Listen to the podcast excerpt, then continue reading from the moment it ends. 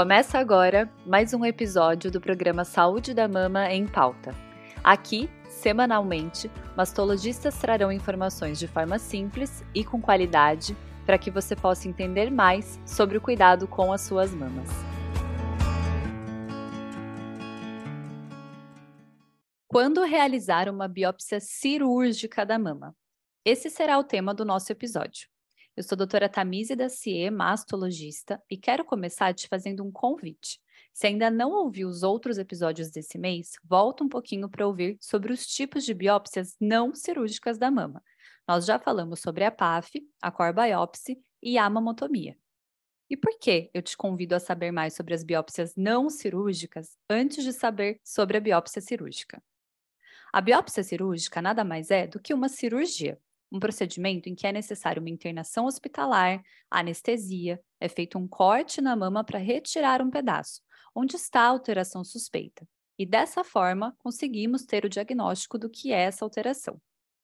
Mas, sempre que nós identificamos que existe uma alteração suspeita na mama e precisamos fazer o diagnóstico, e existe uma indicação de biópsia para isso, idealmente temos que fazer o diagnóstico da maneira menos invasiva possível, ou seja, com um procedimento que seja mais simples, mas que seja eficaz para nos trazer as respostas necessárias.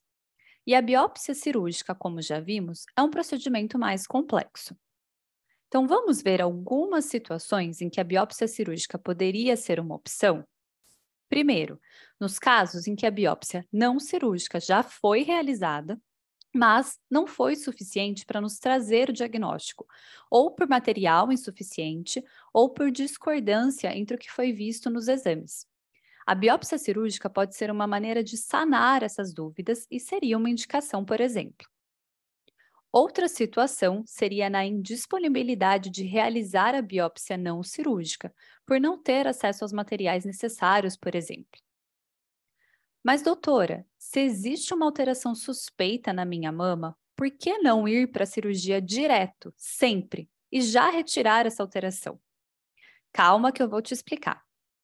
Primeiro, porque existem muitas alterações suspeitas que, na verdade, são benignas e nem vão precisar de cirurgia depois.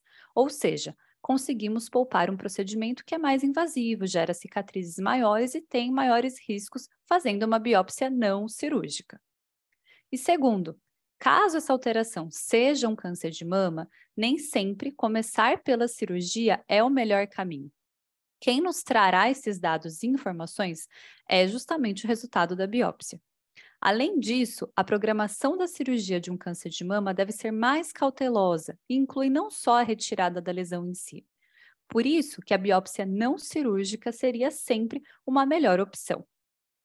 Percebem como é importante a avaliação minuciosa de qualquer alteração na mama para que seja investigada da forma mais adequada possível? Por isso, na presença de qualquer alteração suspeita, a avaliação com mastologista é fundamental. Com certeza é o que te trará a maior segurança para que seja solicitada a melhor biópsia para o seu caso. Espero que vocês tenham entendido mais sobre biópsia e gostado dos episódios desse mês. Fiquem ligados, ao longo dos próximos meses traremos mais conteúdos para vocês.